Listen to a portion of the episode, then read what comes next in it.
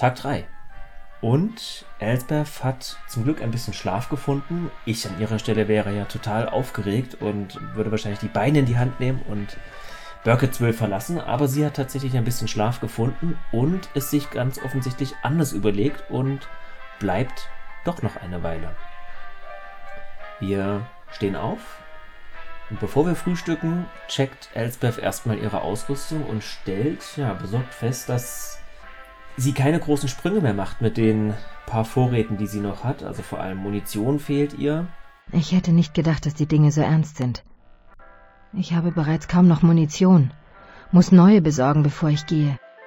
Deswegen wird ihr erster Gang sein, zum Manager nochmal ein Telegramm aufgeben, dass sie irgendwie neuen Supply, neue Nachschub, Munition, was auch immer bekommt. Daraufhin verlassen wir erstmal das Hotelzimmer und wie wir uns der Tür nähern, klopft es. Und wer steht vor der Tür? Der Deputy Hubbard. Und er möchte uns tatsächlich ein bisschen unter die Arme greifen. Der hat nämlich was für uns. Guten Morgen, Elsbeth. Ich hoffe, ich störe Sie nicht. Nein, überhaupt nicht. Ich wollte gerade gehen. Was führt Sie her? Also, eigentlich darf ich nicht hier sein, aber ich wollte Ihnen helfen. Hier, nehmen Sie. Äh, das ist unser Bericht über Paar. Dachte, er könnte Ihnen vielleicht nützen. Diese Zeichnungen waren nicht in der Zeitung. Wir dachten, so wäre es das Beste für die Familien der Opfer. Behalten Sie sie also für sich. Vielen Dank. Sieht so aus, als würden Sie mir sehr viel weiterhelfen. Es sind leider keine Fotos. Unser Department hat keine Kamera, also lässt Sheriff Bowers mich den Tatort und so weiter immer zeichnen. Sie brauchen sich nicht zu entschuldigen. Die Zeichnungen sind doch sehr detailliert. Ja, die sind ziemlich gut. Genau. Wir können uns die auch angucken im Tagebuch. Also in unserem Journal quasi. Da ist noch etwas. Ich habe gestern Nacht wieder Pars Zelle bewacht und habe darin das hier gefunden. Und er gibt uns eine Stockfigur. Also genau so ein Ding, wie wir von Asgaya bekommen haben. Ich kann mir immer noch nicht erklären, woher er die Stöcke bekommt, um sie zu machen. Er hat auch keine Hilfe. Behauptet, die Hexe hätte sie ihm gebracht. Naja, wie auch immer. Ich dachte daran, dass sie eine gewollt haben. Hier ist sie. Und er sagt, dass er die in Pars Zelle gefunden hat. Und er wundert sich sehr, wo Par die immer herbekommt. Denn er ist ja, er ist ja weggesperrt. Und Nee, er ist tot. genau, das ist, das ist, da, da ist wieder diese Inkonsistenz. Wenn man denkt, Ja. wie, wie hat er die da jetzt hergeholt? Äh, Also, wenn wirklich Paar die immer bekommen soll, also es geht hinterher darum, dass, äh, also er erzählt, dass das Paar gesagt hätte, er würde die immer von der Hexe bekommen. Aber wenn er die jetzt erst aus der Zelle geholt hat, wer weiß, dann müsste Paar da ja noch drin sein. Also da haben wir wieder diese Inkonsistenz zwischen diesen beiden Versionen. Ist Paar da und ist er in der Zelle oder ist er tot? Naja. Mhm. Vielen Dank, Charlie. Tja, ich äh, gehe jetzt besser. Der Sheriff würde mich lynchen, wenn er wüsste, dass ich Ihnen helfe. Der Deputy hat mir eine Kopie des Polizeiberichts über die Ermittlungen im Fall Paar gegeben. Diese Holzfigur ist die gleiche wie in Brodys Zeichnung und wie das Give Nur Twana, das Asgaya mir gegeben hat. Genau, ich hake jetzt nochmal schnell ein hier, wegen dem harten Schwierigkeitsmodus, was Puzzle angeht. Und zwar gibt uns der Deputy dann nur die Fallakte und nicht das Twana. Das findet er gar nicht in der Zelle. Und wir müssen uns ein eigenes Twana basteln. Und das machen wir, indem wir rauskriegen, halt aus den Notizen, dass Paar es anscheinend Nev Ur Give genannt hat. Oder Nev Ur Given. Und wir müssen jetzt rausfinden, welche Rune oder welches Symbol Nev ist, welches Ur und welches Given. Dafür nehmen wir halt die Skizze, die der Deputy gemacht hat und unseren eigenen Report und kombinieren das und können dann so selektiv halt die richtigen Symbole auswählen. Danach müssen wir noch ein paar Kleinigkeiten machen, damit das funktioniert, denn anscheinend ist das dreckig, das Twana, was wir angefertigt haben, oder staubig.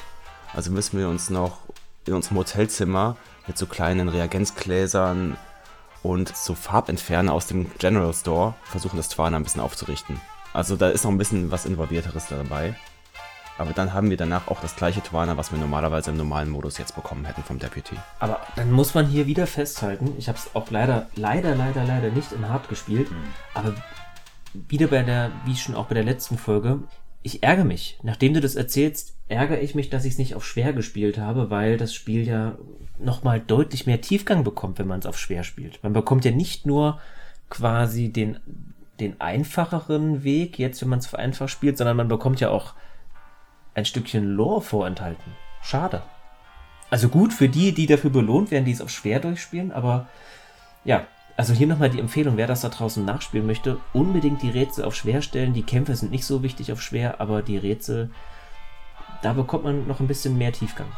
Ja, vor allen Dingen bekommt das Spiel dadurch erstmal so den richtigen Adventure-Aspekt, weil das, was wir in dem normalen Modus haben oder im leichten Modus, wie auch immer, ähm, das ist ja eigentlich nur Erforschung und dann wieder durch den Wald irren, mal mit Kämpfen und dann wieder Erforschung, wo man wirklich einfach nur umhergeht und spricht. Ja. Wirkliche Rätsel, also im Sinne von Adventure-Rätsel, die kommen scheinbar wirklich nur auf dem schwierigen Rätselmodus. Ja, deswegen, ähm, Kämpfe auf leicht, Rätsel auf schwer und man hat wahrscheinlich das beste Spielerlebnis. Ja, der Gemischtwarenladen hat im normalen Modus überhaupt keinen Sinn und Zweck im Spiel. Wir können weder viel mit dem Herrn Cole da drin reden, Das stimmt. noch können wir irgendwas kaufen oder daran machen, wenn wir nicht im harten Modus spielen. Story-relevant wird es dann noch irgendwann um den Herrn Cole, aber das, das war's dann schon. Ja, das ist richtig. Aber dann können wir den Laden ja auch nicht mehr betreten, von daher ist das eh um. Genau, Ja. ja, ja, ja. ja. Mhm. Ja, hier war auch eine Sache mit den Telegrammen, die wir jetzt verschicken können. Wir können jetzt natürlich wieder zum Motel-Clerk gehen und Mhm. wir können jetzt, falls wir am zweiten Tag kein Telegramm geschickt haben, können wir jetzt zwei Telegramme schicken, direkt hintereinander. Mhm. Elsbeth sagt dann auch, ja, das geht an die gleiche Adresse. Wie gefällt Ihnen Ihr Aufenthalt bis jetzt? Es ginge mir erheblich besser, wenn ich ein Telefon auf meinem Zimmer hätte. Oh, nun, äh, wissen Sie, dies ist eine kleine Stadt. Wir, wir haben ja nur zwei Telefone. Das eine ist im Büro des Sheriffs. Das andere ist in der Schule, für den Notfall. Wir haben allerdings ein paar Telegraphen. Einen habe ich direkt hier. Das wird gehen. Können Sie gerade eine Nachricht senden? Sicher. Wohin? Ähm, hier. Fertig. Habe ein paar Hinweise. Stopp. Es soll zu Hause bleiben. Stopp. In Liebe, Elspeth. Stopp. Alles erledigt. Danke. Sind Sie im Wald gewesen? Hab, haben Sie gefunden, wonach Sie gesucht haben? Noch nicht. Aber könnte ich ein weiteres Telegramm aufgeben? An die gleiche Adresse? Ja. Sobald Sie bereit sind. Große Taschenlampe beinahe leer. Stopp. Leichte Bleivergiftung. Stopp. Kein Arzt in der Stadt. Stopp. Schnell Heilmittel senden. Stopp. In Liebe, Elspeth. Stopp.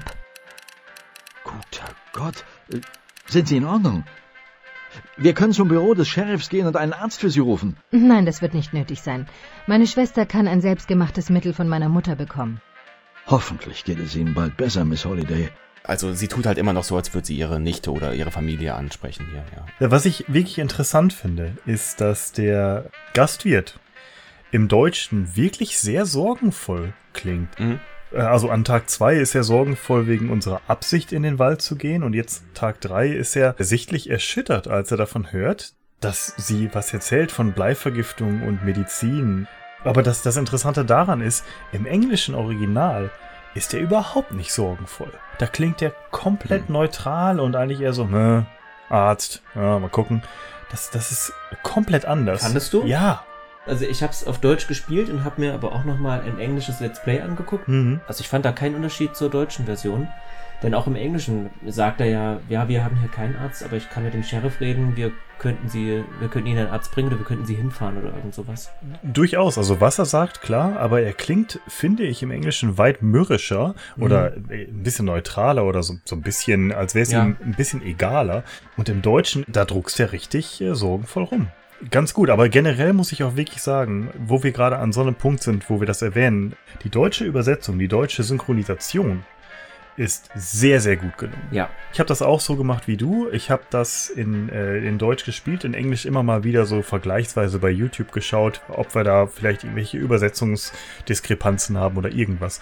Und mir ist einfach aufgefallen, dass, dass es im Englischen wirklich nicht so emotional gesprochen ist irgendwie. Also viele der Sprecher klingen einfach ein bisschen platter im Englischen und im Deutschen haben die sich richtig Mühe gemacht. Daran merkt man wieder, dass wir in Deutschland eigentlich richtige Experten sind, was Synchronisation angeht. Total. Mhm. Ja, stimme ich dir zu. Ich würde vielleicht auch widersprechen und sagen, dass gerade diese Monotonie, diese vermeintliche Gleichgültigkeit, diese vermeintliche Apathie, die in diesen Stimmen dieser Dorfbewohner mitschwingt, vielleicht aber auch Ausdruck des Zustandes ist, in dem sich dieses Dorf befindet. Also ich habe auch in diese, diese Monotonie der Stimmen habe ich eine Bedeutung reingelesen im Englischen. Hm, ja, verstehe. Und habe mich dann auch im Deutschen gefragt, ist es, hat man das übergangen? Es ist nicht schlimm. Es geht nichts verloren dadurch. Im Gegenteil, man hat im Deutschen mehr Emotionen im Gespräch, aber ich habe mich dann immer gefragt, ob man sich vielleicht nicht im englischen Original was dabei gedacht hat, weil auch da die Auswahl der Sprecherstimmen gut ist. Wenn die jetzt schlecht wäre, hätte ich mir gedacht, okay, das ist einfach, das ist einfach mies Hm, genau. eingesprochen. Aber da ja die, die Stimmen wirklich sehr, sehr gut zu den Personen passen. Der Sheriff ist äh, klasse eingesprochen, Elsbeth ist hervorragend eingesprochen. Dachte ich mir, na, vielleicht ist es kein Zufall, dass die so eine Monotonie drin haben. Hm, Ja, das kann natürlich sehr gut sein, dass dann dadurch auch noch so ein bisschen das Beklemmende betont wird, während das im Deutschen dann fast, also nicht, nicht wirklich so in, in den Ausmaßen, wie man sich das jetzt vorstellt, wenn ich das sage, aber dass es fast schon wie so ein sicherer Hafen ist, nachdem man aus dem, aus dem Wald gekommen ist, ah, endlich wieder unter den äh, Einwohnern, ah, ich setze mich mal ins Diner, da sind die alle so freundlich, so, ne, sondern dass es wirklich eher ähm, diese Tristesse darüber bringt, ganz genau, ja, verstehe. Okay, nachdem wir unser Telegramm aufgegeben haben und erstmal dankend das Angebot des Motel-Managers abgelehnt haben, machen wir uns auf den Weg zur Bibliothek, denn Asgaya sagte, wir sollen Nachforschungen anstellen über die Geschichte der Gegend. Und ich finde diesen Aspekt, weil gerade all das, was man nicht nur wie vorher schon über die Hexe von Blair gelesen hat, sondern auch über all die anderen Dinge, die den Ureinwohnern schon weit vor diesem ganzen Hexenmythos äh, untergekommen sind, dass man wirklich sehr stark miterlebt oder nachlesen kann, dass das Böse schon weit vor dem Hexenmythos sozusagen in dieser Gegend bestanden hat. Das hat dem Spiel und dem gesamten Blair Witch Mythos, finde ich, einfach so eine große Dimension verpasst. Das hat mich wirklich richtig beeindruckt und spätestens zu dem Zeitpunkt war ich richtig drin. Da war ich wirklich gepackt von diesem ganzen Universum. Mhm. Ja, wir können jetzt zwei Bücher uns kurz ausleihen. Das ist einmal das Frederick County Tales of the Supernatural Buch. Da geht es um die Hexe von Blair, um Ellie Catward. Oder die vermeintliche Hexe von Blair vielleicht. Genau, das konnte man vorher auch schon, ja. Und dann kann man sich noch The Ancient Evil of the New World ausleihen. Genau. Und da geht es halt um diese Kreaturen und halt indianische Folklore, sag ich mal.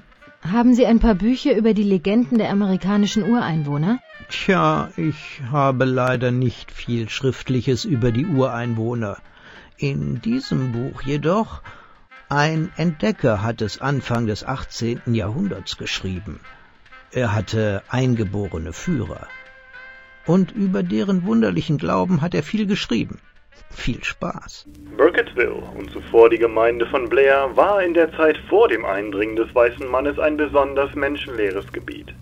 Die verschiedenen eingeborenen Stämme, wie der Stamm der Algonquin mit den Konoi, Patuxent, Choptank, Nanticoke, Assateague, Pocomoke und den Susquehannock, wussten, dass dieses Gebiet eine Heimat des Bösen war. Steinhaufen und Twanas, Indianerfiguren aus Stöcken, waren hier lange vor den Überlieferungen der Indianer zu finden und selbst in unseren Tagen halten sich hartnäckig Gerüchte von seltsamen Kreaturen, die in den Wäldern der Black Hills hausen sollen. Es folgt eine Aufstellung der besagten Kreaturen, ergänzt durch Erfahrungsberichte unserer Expedition. Gien, eine Monsterspinne, deren Herz in viele Teile zerschnitten ist. Dem Gien wuchsen aus den Stücken eine Vielzahl von Ästen, weshalb er die gefährlichsten Angriffe überlebt. Von Otegwana endgültig besiegt, indem er den Ast eines Baumes in den Boden stach, um das versteckte Herz des Gien zu durchstoßen. Der Wilde, der uns führt, hat mir gerade eine faszinierende Geschichte über eine Kreatur erzählt, die er Gien nannte. Er sagte, es sei eine Baumspinne. Trotz meiner Erfahrungen ist mir eine solche Kreatur noch nicht begegnet. Eine dünnbeinige Spinne, größer als ein Mann. Doch vielleicht habe ich sie bereits gesehen und sie für ein Gewirr herabgefallener Äste gehalten. Am meisten hat mich jedoch die Behauptung Georges erschreckt, dass Giens nicht getötet werden können, da ihr Herz unter Steinhaufen im Boden begraben sein soll. George achtet ständig auf den verräterischen Klang des schlagenden Herzens der Kreatur. Wenn man ihm glaubt, haben einst Angehörige seines Stammes das lebende Herz einer solchen Kreatur in den Hügeln nördlich von hier gefunden. Sie töteten das Herz, bevor die Spinne angreifen konnte. Obwohl sie, soviel ich verstanden habe, die Spinne niemals wirklich gesehen haben. George weicht meinen Fragen geschickt aus. Manchmal, so kommt es mir vor, ist er alles andere als ein Wilder, sondern ein schlauer und unbarmherziger Gentleman. Monsterhunde. Teuflische Monsterhunde, halb Tier, halb Geist, streifen des Nachts in den Wäldern herum. Mancher behauptet, diese Kreaturen hätten nur oberflächlich eine Ähnlichkeit mit Hunden. Zeichnungen der Kreaturen zeigen Stacheln, Hörner und andere Auswüchse, die man nur als Stoßzähne bezeichnen kann. In der letzten Nacht hörten wir die Hunde. Ich schlief nicht für eine Sekunde. Ihr Knurren raubte uns die ganze Nacht den Schlaf. George saß am Feuer und warf Flechten hinein, deren beißender Geruch die Hunde vertreiben sollte. Ich selbst habe die Hunde nicht gesehen, aber Harry Lofton, unser Scout, behauptet, drei der Kreaturen in den vor uns liegenden Wäldern gesehen zu haben. Er zeichnete ein Bild von dem, was er gesehen hat, und wenn er nicht komplett verrückt geworden ist, befürchte ich, dass die Heerscharen der Hölle mit uns durch diese Wälder streifen. Geister. Die Legenden über ruhelose Geister, die unter den Lebenden umherwandeln, ähneln in Burkittsville denen anderer Orte. Die begreifliche Angst des Menschen vor dem Tode erschafft und hält solche Legenden in jeder menschlichen Gemeinschaft am Leben. Und die Geister der gefallenen Krieger streifen über die gewundenen Pfade dieses verfluchten Waldes. Ich habe sie selbst gesehen.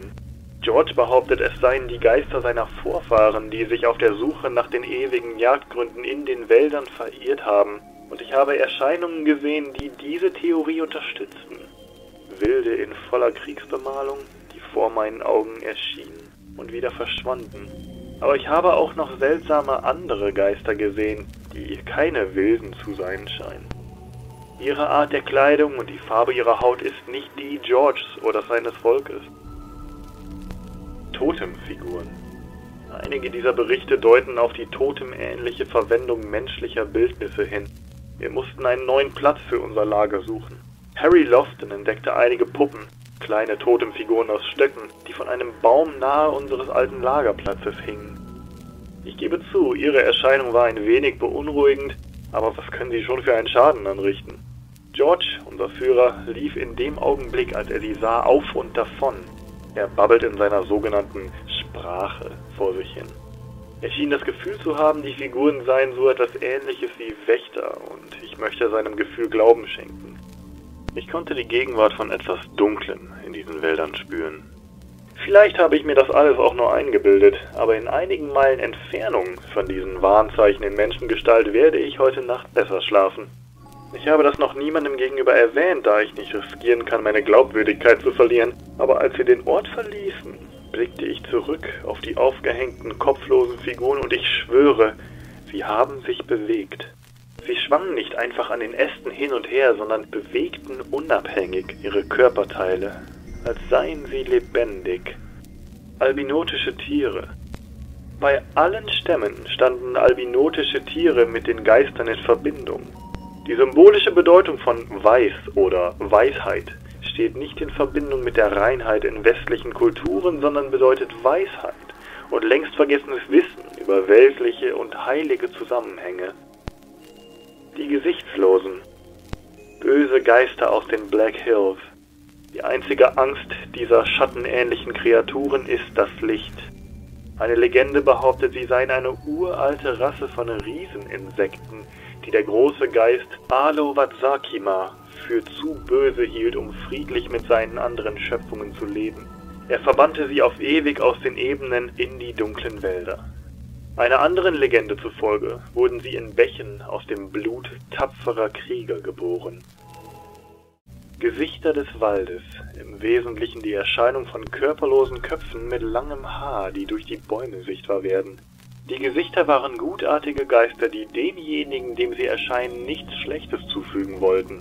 Die Gesichter reden in einer eigenen Sprache aus nasalen Ächzlauten und Melodien. Sie heilen Krankheiten, indem sie in Asche blasen, die sie berühren können, ohne sich an der heißen Glut zu verbrennen. Himmel, was war das nur für eine Nacht. Die gesamte letzte Woche war ich todkrank.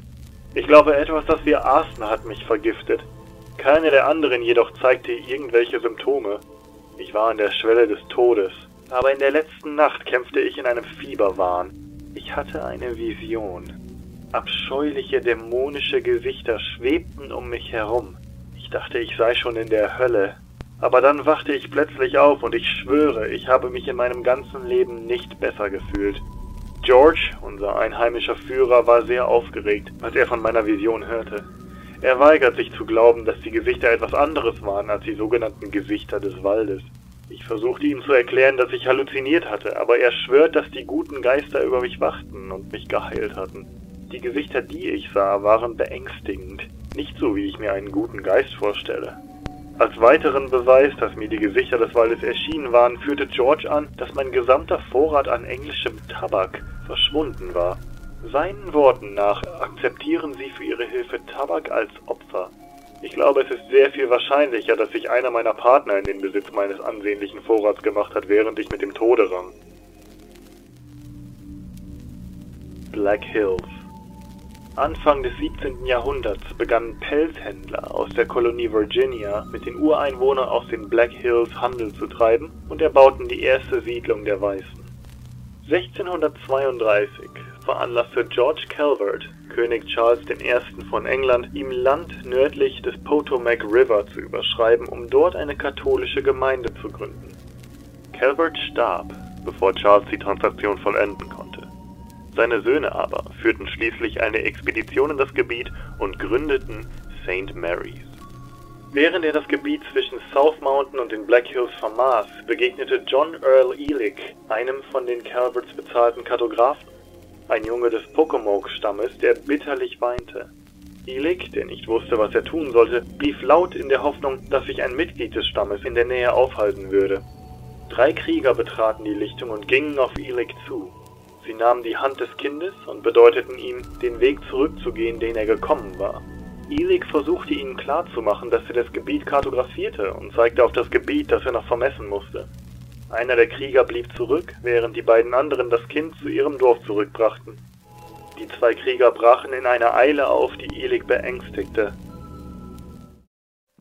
Das Buch Das antike Böse in der neuen Welt wird als nicht fiktionaler Bericht über die authentischen Legenden der Black Hills präsentiert. Ich kopiere ein paar dieser fragwürdigen Einträge aus dem Buch in meine Notizen.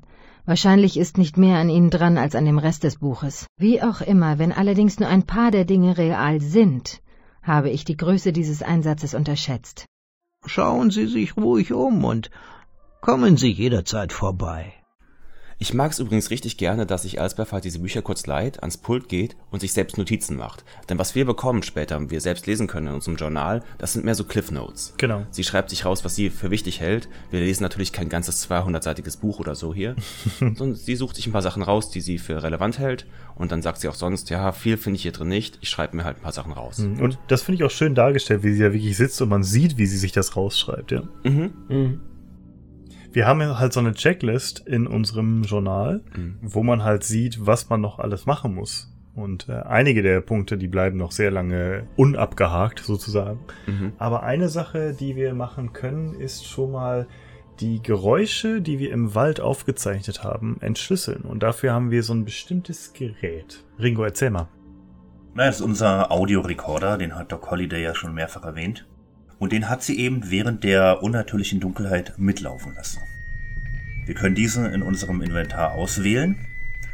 Und es ist eben so ein kleines, ähm, ja, für mich ist es eher ein Trial-and-Error-Rätsel.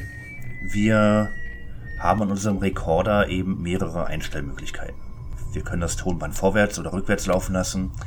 Wir können bei Bass, Treble und Frequency jeweils in fünf Stufen variieren und auch die Geschwindigkeit können wir variieren. Also es sind ziemlich viele ja, Einstellungsmöglichkeiten und wir müssen eben die richtige finden. Und letzten Endes ist eben die Lösung Bass auf 2, Treble auf 5, Frequenz auf 3, Pitch auf 4 und dann das Band rückwärts ablaufen lassen. Genau, mit dem Rückwärts ist auch ganz einfach, finde ich, weil man hört sofort, wenn man es vorwärts ablaufen lässt, lässt, ah, das ist rückwärts. Mhm. Äh, man muss sich das übrigens äh, nebenbei für die Hörer vielleicht ganz interessant so vorstellen, dass es wirklich ein Tonbandgerät ist, was komplett bildschirmfüllend als, äh, wie soll ich sagen, hochaufgelöstes Bild dargestellt wird, ja. Mhm. Das ist ein Minispiel. Mhm. Genau.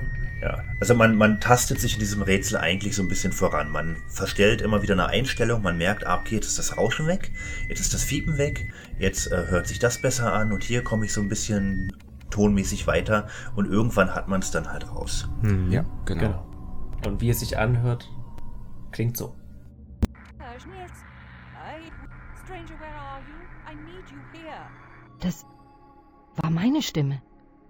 Aber ich habe das niemals gesagt. Nach der Analyse des Audiomaterials kann ich eine Stimme ausmachen, die meine eigene zu sein scheint.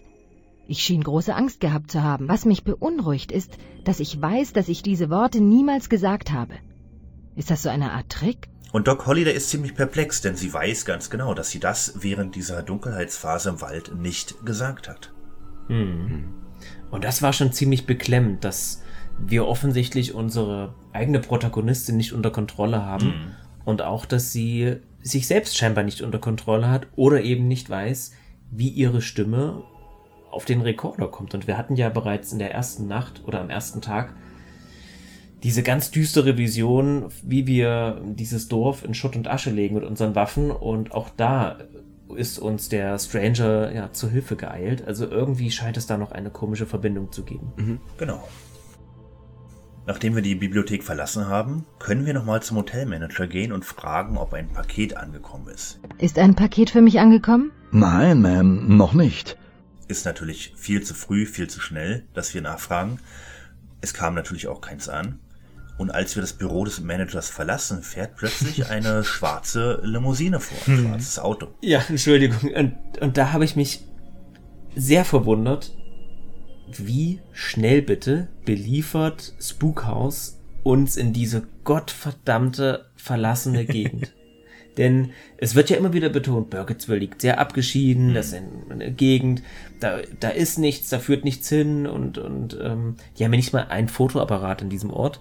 Und klar, ne, wir spielen immer noch, wir sind immer noch in den 40er Jahren in den USA, aber irgendwer, wenigstens der Presse, Fuzzi, so möchte ich ihn mal nennen, der scheint mir, der muss doch ein Fotoapparat haben. Aber nicht mal den gibt es dort.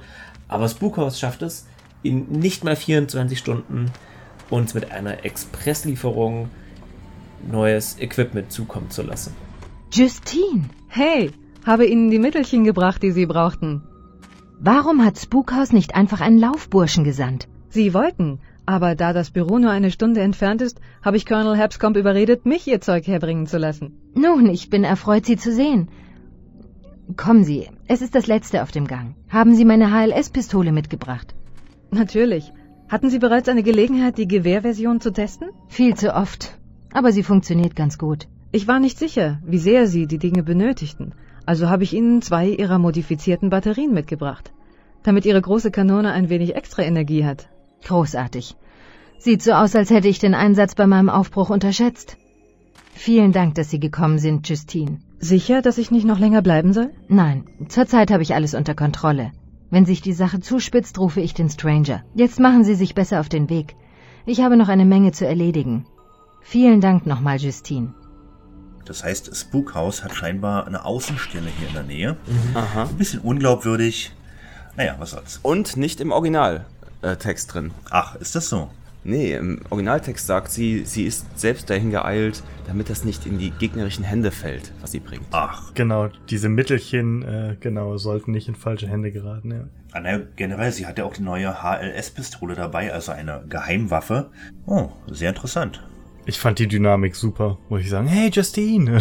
Das war klasse. Da- Das war einfach genau das, was mich auch, was mich wirklich an, an Akte X erinnert hat, so ein bisschen. Ganz ehrlich, als wäre das, als wären wir Scully und da kommt dann jetzt plötzlich äh, Monica Reyes an oder sowas in der Art.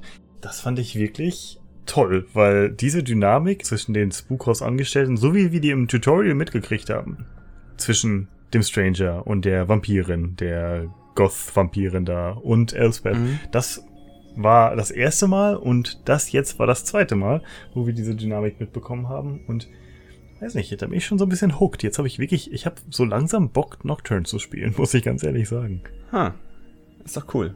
Es hat auf jeden Fall gut getan, jemanden zu treffen, der auf, der definitiv auf unserer Seite ist und der definitiv auch eingeweiht ist und der uns ausschließlich etwas Gutes möchte und wo sich Elsbeth öffnen kann, denn bisher sind wir ja der Fremdkörper in der Stadt. Mhm. Und für den kurzen Moment, wo Justine da war, und das ist tatsächlich nur ein ganz kurzer Moment, sind wir mal nicht allein gewesen, sondern wir hatten irgendwie einen, einen Buddy. Mhm. Auch wenn es nur ganz kurz war, auch wenn das nur im Hotelzimmer war Mhm. und davor. Aber es hat sich gut angefühlt, mal einen Verbündeten zu haben. Ich, ich persönlich würde sogar noch einen Schritt weiter gehen und behaupten, die beiden haben was miteinander. Junger Mann. Ich hatte gerade Angst, dass du das sagst, Ringo. Nein, aber in ganz deinen ernst. Vorstellungen. Dieser, nee, nee, aber diese Dynamik, die diese beiden haben, dieses aufgesetzt professionelle, dieses sorgenvolle von Justine, dass sie gleich äh, hergeeilt kam, ah, könnte man rein interpretieren.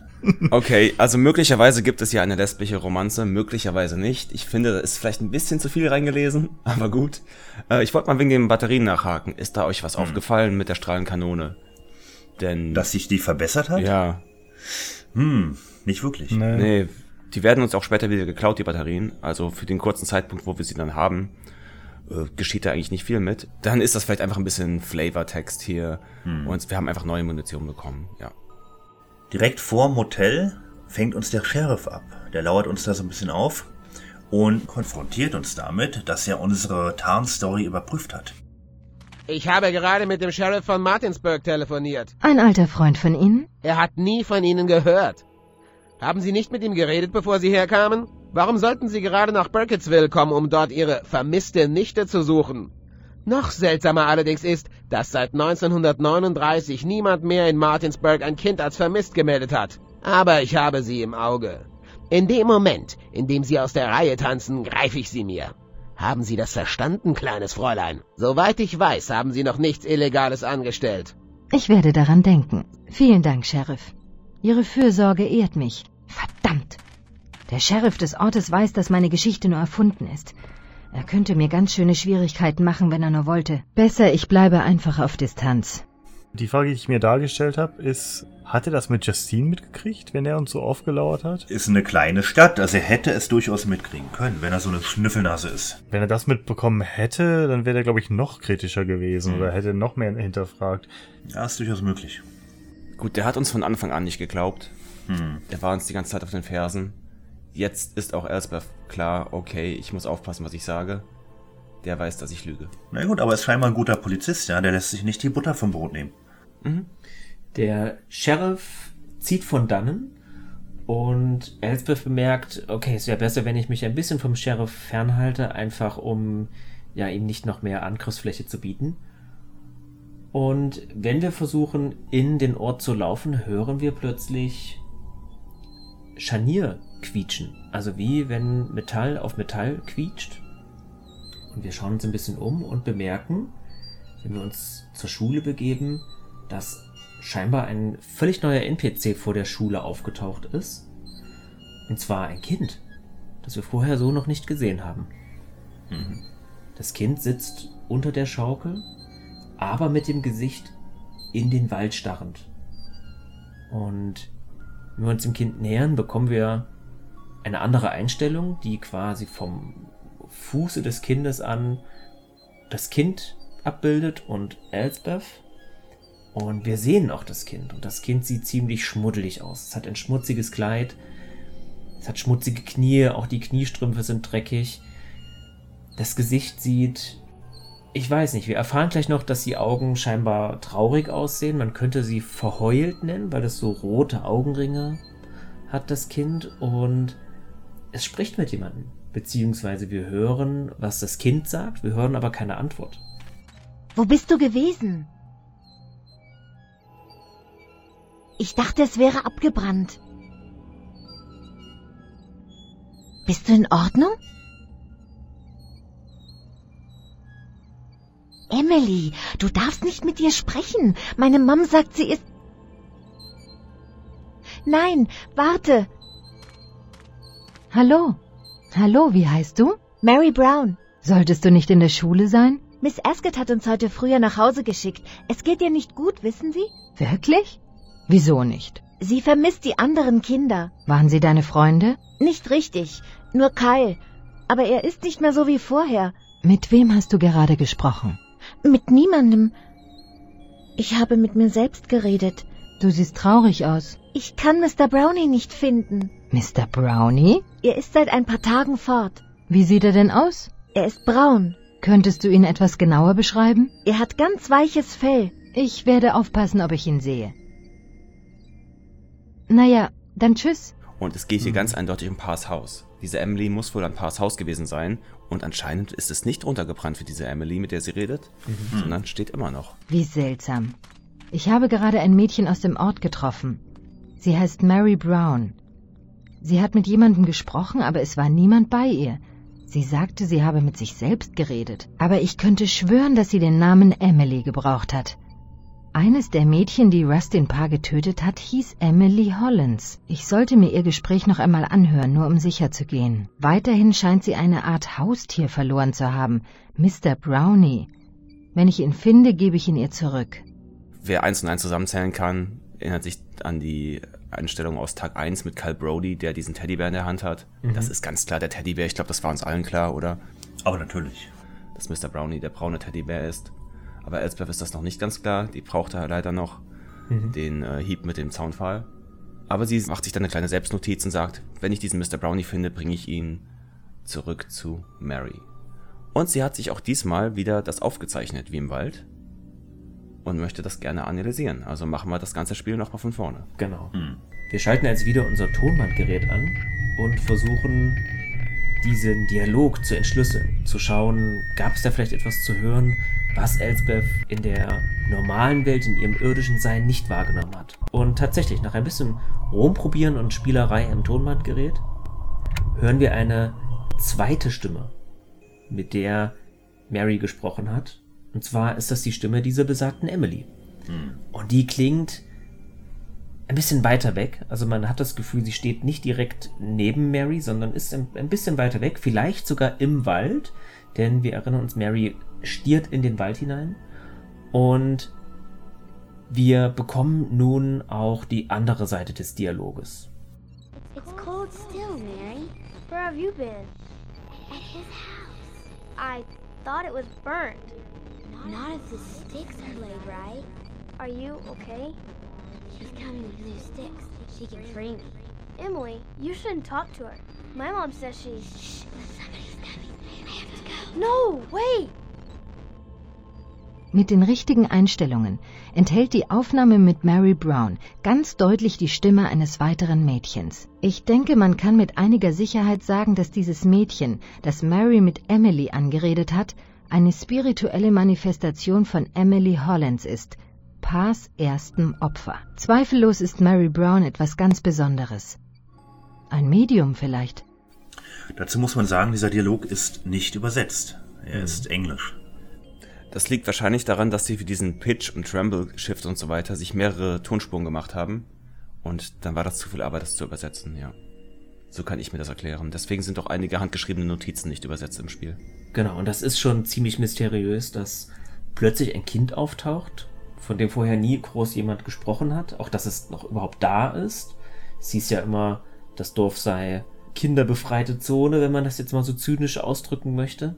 Plötzlich ist da aber Mary und ja, dann ist da eben auch dieses andere Kind. Mhm, genau. Ich muss aber sagen, dass Mary Brown hier auftaucht, ist eigentlich ganz interessant, denn Mary Brown taucht auch als alte Frau im Dorf im Blair Witch Film auf. Diese seltsame ältere Frau, die die Hexe selbst beschreibt, dass sie dichtes Haar auf den Armen hatte, wie von einem Pferd, das sollte äh, Mary Brown sein, die dort eben noch gelebt hat. Ah, schöne Parallele. Ja, das ist ganz toll. Wusste ich jetzt auch nicht, aber ganz toll, wie hier auch wieder Film und Spiel das alles miteinander verweben, ja. Hm. So, an sich haben wir jetzt folgendes Ziel. Wir wollen Asgaia wieder besuchen, denn wir haben ja die Bücher in der Bibliothek gelesen und wir haben ja gesagt, wir kommen zurück, wenn wir mehr über die indianische Folklore gelernt haben. Ich bin jetzt bereit, in den Wald zu gehen. Meine Ausrüstung nehme ich besser mit. Aber auf dem Weg in den Wald, an der Schule vorbei, stürmt die Lehrerin auf einmal aus der Schule hinaus und spricht uns an. Haben Sie schon gehört? Ich habe gerade einen Anruf bekommen. Der Richter war gar nicht im Urlaub. Er ist ermordet worden. Was? Sie haben seine Leiche im Laden gefunden. Sheriff Bowers hat gerade Daniel Cole verhaftet. Ich gehe hinüber, um mehr herauszufinden. Susanne Escott hat mir gerade gesagt, dass Rustin Parrs Richter ermordet worden ist. Daniel Cole, der Inhaber des Ladens, wurde verhaftet. Ich weiß nicht, ob es etwas mit Rustin Parr zu tun hat oder mit den Dingen, die in jenem Haus passierten. Der Zusammenhang drängt sich einfach auf. Aber ich bekomme langsam das Gefühl, dass hier etwas sehr viel Größeres am Werk ist. Genau. Und wer sich an das Rathaus erinnert, das wir am ersten Tag besucht haben, da war halt diese eine Tür, wo nur ein Zettel dran hing, Mhm. wo drauf steht, Mhm. ich bin im Urlaub, bin ich da. Hm. Das war das Zimmer des Richters. Stellt sich raus, der war nicht im Urlaub. Und die Leute fanden es ja auch sehr untypisch, dass der auf einmal in den Urlaub verschwindet, ohne Bescheid zu Mhm. sagen, nur eine Notiz hinterlässt. Ja. Hat er halt nicht gemacht, ne? Der wurde abgemurkst. Genau. In seinem Büro waren einfach all seine Sachen noch, also dass er wirklich nichts zusammengepackt und mitgenommen hat. Es war einfach alles so da, wie in seinem Alltag, in seinem Arbeitsalltag auch Hm. da sein würde. Ja, ich denke, der Sheriff wurde langsam unruhig, denn sie haben das Büro durchsucht Mhm. und haben auch dort Hinweise auf Daniel Cole gefunden. Eine Spur Kartoffeln. Ja, eine Spur Kartoffel. Wir folgen ihr zum Gemischtwarenladen, beziehungsweise zur Tankstelle und dort, wie natürlich üblich, ist ein Riesenauflauf, zumindest riesig im Sinne von Burkittsville. Und zwar stehen beinahe alle NPCs, die wir Ja. bisher getroffen haben, um diesen Gemischtwarenladen drumherum und sind schaulustig. Sowohl die Lehrerin, Alle fünf. genau, Ja, genau. als auch die Diner-Besitzerin und auch der Dorfchronist, alle sind dabei und ja, sind zum Teil schockiert, zum Teil aber auch erstaunt und irgendwie auch neugierig, was da passiert. Wir sind natürlich ebenso neugierig und wollen nun wissen, was geht da vor. Aber der Deputy versperrt uns den Weg. Tut mir leid, Elsbeth, ich kann Sie nicht hereinlassen. Damon ist zurzeit drin und stöbert herum. Was ist passiert? Wir waren beunruhigt, weil wir immer noch nichts vom Richter gehört hatten. Wir durchsuchten sein Büro und es war offensichtlich, dass er nicht einmal seine Sachen gepackt hatte. Bei einer Routineuntersuchung fanden wir Hinweise, die uns hierher geführt haben. Und Cole? Was hat er gesagt? Sagt, er habe es nicht getan, behauptet, er sei seit einer Woche nicht mehr im Lagerraum gewesen und dass jemand anders die Leiche dorthin getan hat. Glauben Sie ihm? Ich weiß nicht. Zurzeit bin ich nur froh, dass er mir nicht sagt, der Geist einer alten Frau habe ihn dazu gebracht, es zu tun. Okay, dann ist es für uns eine Möglichkeit, ungesehen im Wald zu verschwinden, denn alle Dorfbewohner sind abgelenkt, der Sheriff stellt seine Untersuchungen an. Hm. Das ist für uns die Gelegenheit, im Wald zu verschwinden, ohne dass es irgendwelche Fragen aufwirft. Richtig. Aber wir sollten vorher unsere Ausrüstung aus dem Hotel holen. Und dann wieder ab in den Wald, Richtung Asgaya. Eine Frage an dieser Stelle. Hat jemand von euch versucht, ins Sheriff Department hineinzugehen? Nein. Ist mir nämlich jetzt vorhin, habe ich mir überlegt, Stimmt, ne? wieso habe ich das eigentlich nicht gemacht? Wieso habe ich nicht versucht, da hineinzugehen? Denn ich jetzt, als reale Person, Fabian, wäre wahrscheinlich oder hätte wahrscheinlich geguckt, ob da ja die Tür abgeschlossen ist. Vielleicht kann ich ja rein, vielleicht kann ich ja selber jetzt Untersuchungen anstellen und ich ärgere mich. Ins Büro des Richters. Nein, ins Büro des Sheriffs. Ah. Der verheimlicht uns ja auch etwas. Er sagt uns ja nicht die ganze Wahrheit und auch der, ohne den Deputy hätten wir ja auch nicht die Akte bekommen. Also vielleicht wäre da noch mehr. Hm. Ich ärgere mich ein bisschen, dass ich es nicht probiert habe, aber vielleicht gäbe es da auch gar nichts zu finden. Wer weiß. Ich denke nicht, dass es da irgendwas gibt. Wäre interessant gewesen, aller- allerdings natürlich auch gleichermaßen das Büro des Richters. Mhm. Aber naja, dann leider keine neuen Orte zu entdecken, keine neuen Räume zu erforschen. Auf schwer gab es da auch nichts, oder Marius? Nee, davon weiß ich gar nichts. Also ich habe es auch nicht versucht. Okay, dann auf in den Wald. Genau.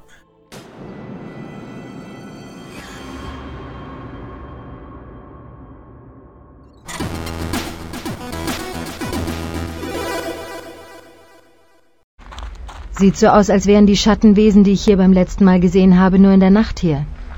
Ich hoffe nur, dass ich vor der Dämmerung hier fertig bin. Auf den Wald wieder ein langer Weg zu Asgaya. Aber ich muss sagen, auf unserem Weg werden wir jetzt von einer neuen Gegnerart angegriffen. Wir haben sie schon mal beschrieben. Den sogenannten Zombies, den Ritualopfern von Coffin Rock, die tauchen jetzt erst auf. Ah, okay. Ja, die sind nicht so wild, ne? Ach, das sind bestimmt die einfachsten Gegner von allen. Ja. Und man hört die immer so aufstöhnen. Hm. Und ja, und wie gesagt, ein, ein Schuss, dann fallen die erstmal um und dann kann man einfach weglaufen. Richtig. So. Konntet ihr sofort zu Asgaya laufen oder hat Elsbeth gesagt, sie ist noch nicht so weit? Nee, ich konnte gleich zu Asgaya laufen. Das konnte ich nämlich auch, aber dann habe ich mir ein Let's Play angesehen Und dort ging das nicht. Sie sagt dann sowas, ja, ich will da schon hingehen, aber ich bin noch nicht so weit. Und dann ist die Person im Let's Play einfach noch ein bisschen durch den Wald gelaufen und auf einmal hat's geklappt. Hm. Hm, naja gut, Blair Witch ist sehr buggy. Ja, aber sie, es gab ja Voice Acting dafür. Sie hat ja echt gesagt, ich möchte da schon hin, aber ich bin noch nicht so weit. Hm, ist ja sehr seltsam. Mhm. Vielleicht hat der Typ im Let's Play irgendwas vergessen, ist nochmal in die Stadt und hat, weiß nicht, das zusammengeschnitten, das Video, dass es dann doch funktioniert hat. Also ich wüsste jetzt nicht, woran das gelegen hätte. Vielleicht muss man beide Tonaufnahmen analysieren vorher. Das kann sein. Das ist durchaus möglich. Dass es sonst nicht weitergeht, weil sonst wäre das ja eigentlich optional schon fast, ne? Hm. Oder vielleicht hat er vorher beide Bücher nicht gelesen. Das kann sein. Aber dann wundert es mich eben, dass wir diese Barriere in den Wald nehmen können, dass wir die Ladezeit nehmen können, damit sie nicht vorher schon was gesagt hat. Ne, kurz vor Asgaias Haus hat, sagt sie das, ja. Ach so, du, vielleicht liegt das wirklich an der Tonbandaufnahme, weil die kannst du ja jetzt direkt vor Asgaias Haus noch schnell analysieren. Klar. Wo wir gerade bei Buggy waren, äh, was ich noch kurz erwähnen äh, wollte, also falls ihr da draußen das Spiel spielen wollt, macht euch nichts raus. Das Spiel ist teilweise ein bisschen buggy. Vielleicht liegt es auch daran, dass wir es auf aktuellen Systemen zum Laufen bekommen haben. Vielleicht war es ursprünglich gar nicht so buggy. Hm, doch. Ähm, aber, aber ja, war es Ja, so damals. Ich hatte nämlich das Problem ähm, eine Zeit lang, also wirklich eine ganze Zeit lang, dass Elspeth Türen gar nicht geöffnet hat. Die ist hingegangen und man hat die Animation gesehen, wie sie die Arme bewegt hat. Die, ne, man hat auch das Geräusch gehört, wie eine Tür aufgeschlossen wurde. Aber die, Tür, die Türen selber sind nicht offen geschwungen, sondern blieben zu. Und ich musste teilweise fünf, sechs, zehn, zwölf Mal klicken, bis dann irgendwann sich eine Tür geöffnet hat. Das hatte ich zeitweilig auch, dieses Problem, und dann war es irgendwann weg. Keine Ahnung warum. Hm, ganz seltsam sowas. Also das Spiel hat einige solche kleinen Fehlerchen. Hm, Wir gehen jetzt erstmal endlich zu Asgaia. richtig. Und wir erzählen ihm von der hölzernen Struktur, die wir in der Nähe von Pars Haus entdeckt haben. Zudem übergeben wir ihm das Twana aus Pars Zelle. Beziehungsweise das Twana, was wir selbst anfertigen. Genau. Aber Asgaia sagt, Willkommen in meinem Haus. Ich sehe, Sie haben mehr über die Wege des Waldes gelernt. Ich bin in den Besitz eines Twana gelangt, das genauso aussieht wie das, welches Sie mir gegeben haben. Es wurde bei Rustin Parr im Gefängnis gefunden. Es sieht aus wie das Bildnis eines Menschen.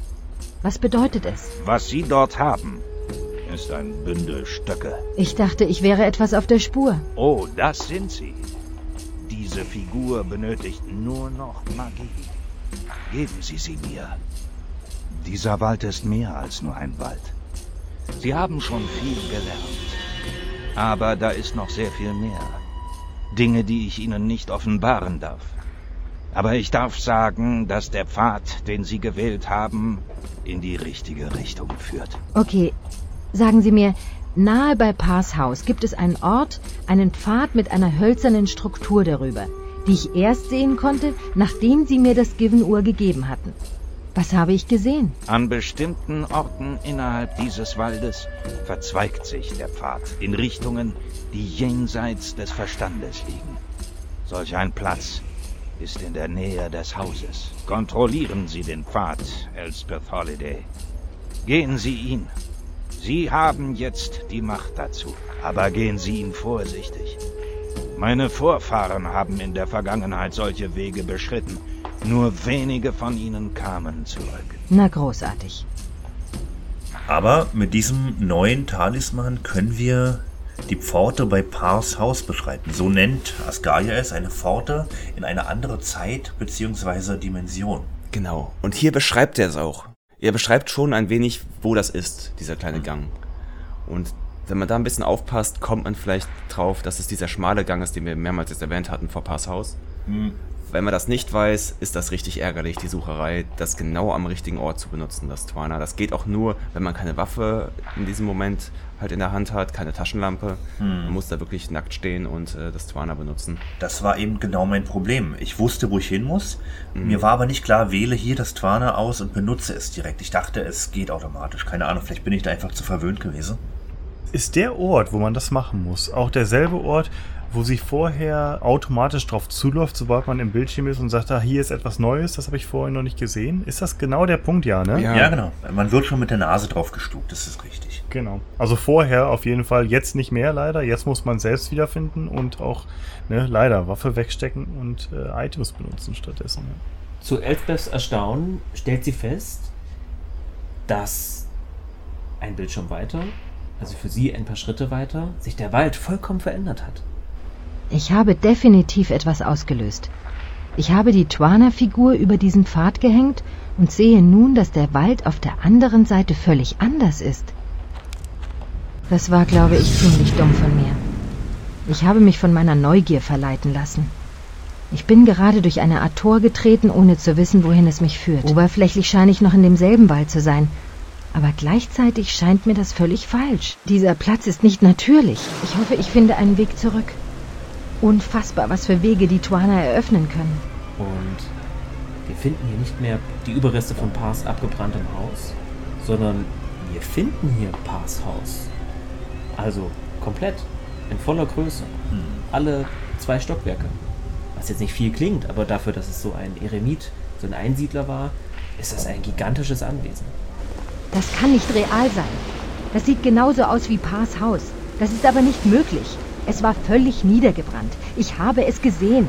Was wirklich toll ist daran übrigens, ist, wie die gesamte Atmosphäre da ist. Man weiß natürlich nicht wirklich, was ist da jetzt geschehen. Ist, Habe ich jetzt einen Zeitsprung gemacht in die Vergangenheit oder was ist überhaupt los hier? Das müssen wir später noch ergründen. Aber wie die Atmosphäre hier ist, wie die Welt aussieht in diesem Wald, diese Atmosphäre ist so dicht und genau in diesem orangenen Nebel steht hoch aufragend das recht große Anwesen, wie Fabian schon gesagt hat, von Rustin Park.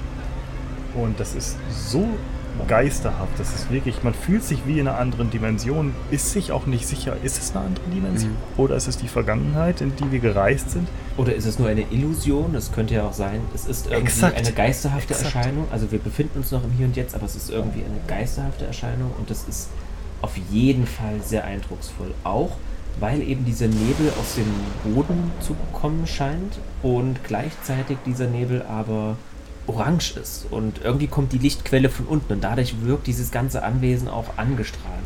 Genau. Es ist ganz beklemmt. Ja, absolut. Ja, ist trotzdem keine Augenweite, das Haus. Nee. Ist schon trotzdem ziemlich heruntergekommen, finde ich. Oh ja, das ist es.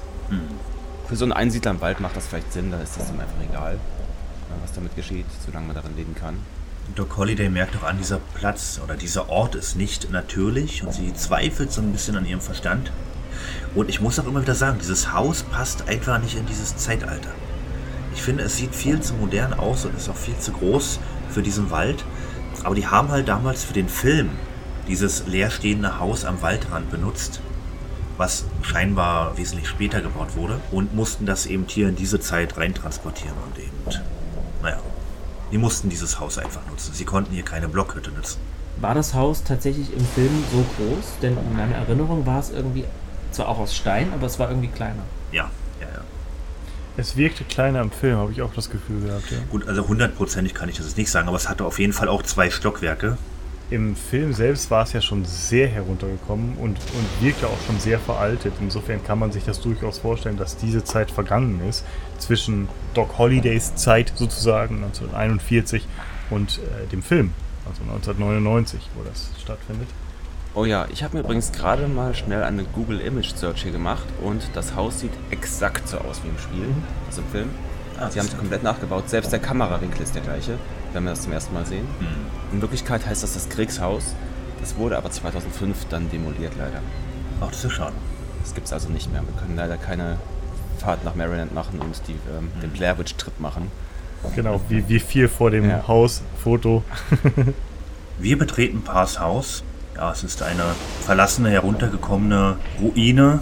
Der Boden ist braun und abgewetzt. Die Wände sind aus blassgrün gestrichenem Gipsputz. Man sieht teilweise das hölzerne Grundgerüst. Und in die ehemals weißen Türrahmen sind seltsame Symbole geritzt. Als wir das Haus erkunden, huschen geisterhafte Kindergestalten lachend an uns vorbei. Super gruselig. Aber fandet ihr das nicht auch gruselig, dass die Kinder gelacht haben? Exakt. Also man müsste sich ja vorstellen, dass sie von Rustin Parr entführt wurden und dass ihnen schlimme Dinge widerfahren sind. Und für mich war das irgendwie sehr beklemmend, dass diese Kinder gelacht haben. Denn eigentlich erwartet man, dass Kinder weinen, um Hilfe schreien oder vielleicht verstört, verängstigt sind. Aber die Geister der Kinder, die hier das Haus heimsuchen, die scheinen guter Dinge zu sein. Das fand ich fast noch viel gruseliger, als wenn sie geweint oder geschrien hätten. Ja gut, gruselig auf jeden Fall. Also ich meine, ich habe während des Spielens auch gar nicht so sehr drüber nachgedacht, weil es eben auch so eine typische Horrormasche ist mit so lachenden Kinderstimmen und so. Mhm. Aber jetzt, wo wir so drüber reden, kann ich es mir eigentlich nur so erklären, dass die vielleicht angesichts der schrecklichen Dinge, die die da mitgemacht haben in Pars Haus, verrückt geworden sind. Ja, das kann natürlich sein. Auch vielleicht hatten die hier teilweise auch eine schöne Zeit. In Pars Haus? Ja, vielleicht war es so eine Rattenfänger-Geschichte. Ja. Ja. Naja, dass sie erstmal eine schöne Zeit hier hatten und dann erst die Dinge passiert sind, die passiert sind. Ja, das kann natürlich sein, aber wir wissen ja nicht, gut, wir wissen, dass das Paar wahrscheinlich Kinder entführt hat, aber vielleicht hat er die auch irgendwie angelockt.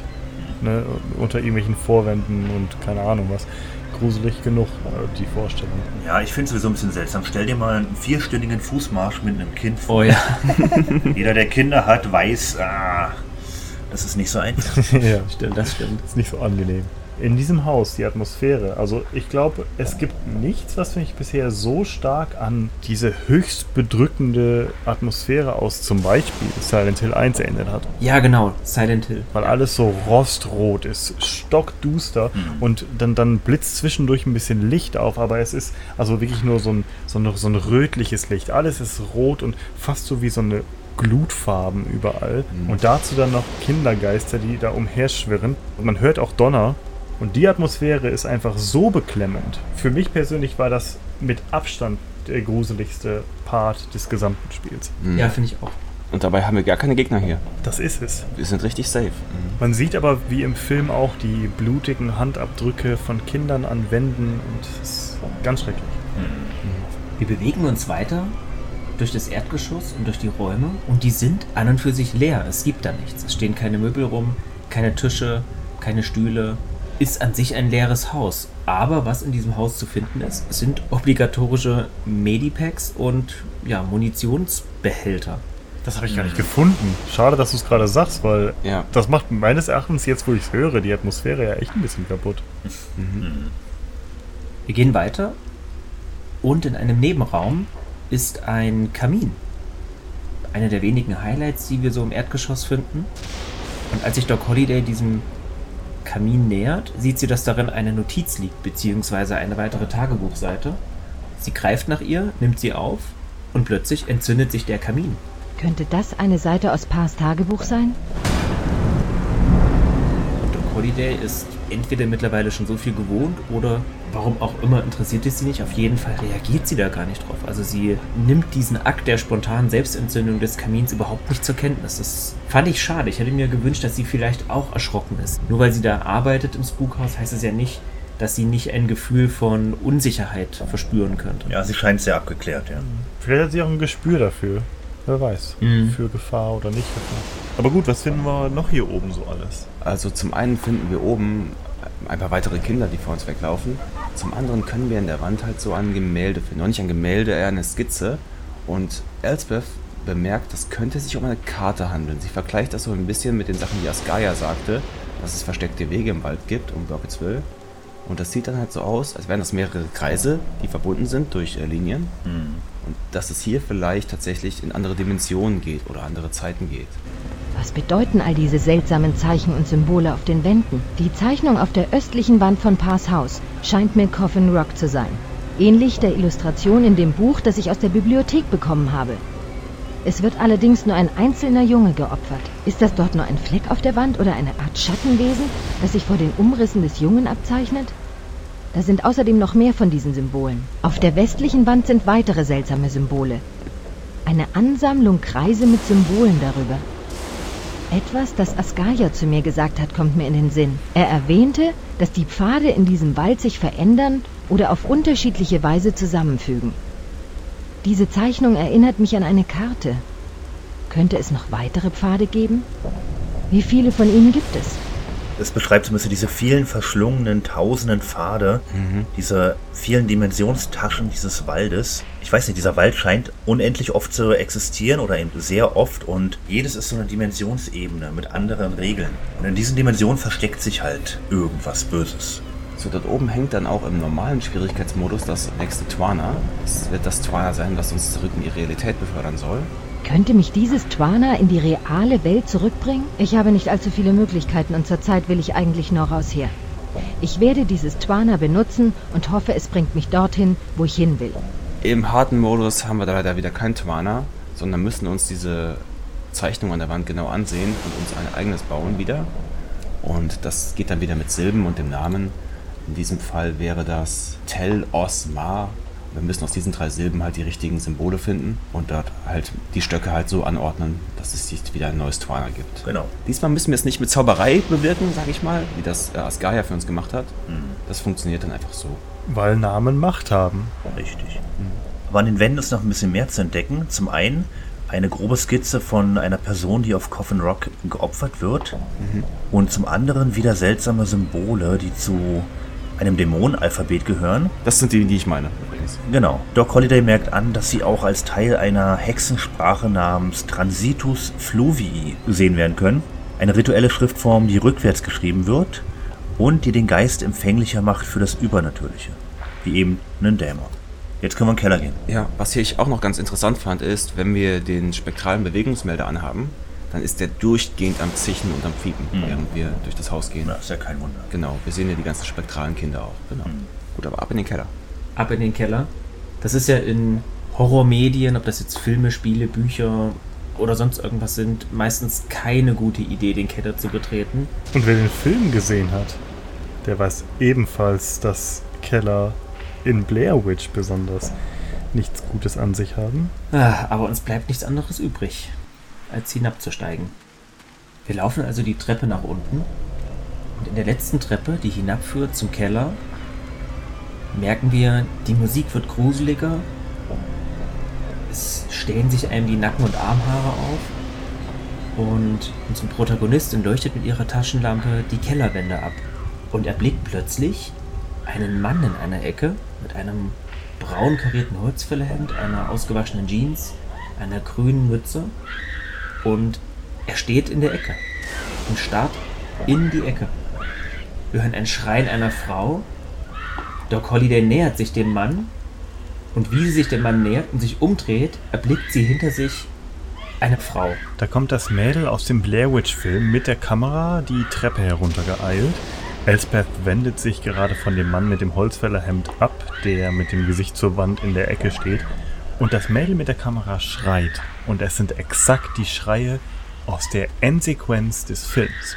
Ah, genau. Okay. Sie schreibt permanent nach äh, Mike, der eben schon unten in der Ecke steht. Und was ich so großartig fand, ich habe ja dieser Szene entgegengefiebert, als ich mir das Spiel gekauft habe, dass geklärt wird, was in der Ecke stand. Also was stand vor Mike in der Ecke. Und zwar Kyle Brody. Kyle?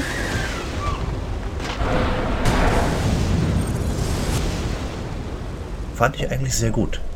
Naja, aber ich muss aber auch dazu sagen, dass ich beim Ende des Films gar nicht gedacht hatte, dass da überhaupt was in der Ecke ist, sondern dass da einfach nur Mike mit dem Gesicht zur Ecke steht, wie das ja auch die beschriebene Herangehensweise der Hexe war. Kinder stehen mit dem Gesicht zur Wand in den Ecken, während ein anderes Kind in der Mitte des Raums gefoltert wird. Aber ja, mach mal weiter. Kyle Brody rennt dann aus dem Keller, rennt an uns vorbei und klaut uns mal ganz schnell die Batterien für unser HLS-Gewehr. Ja.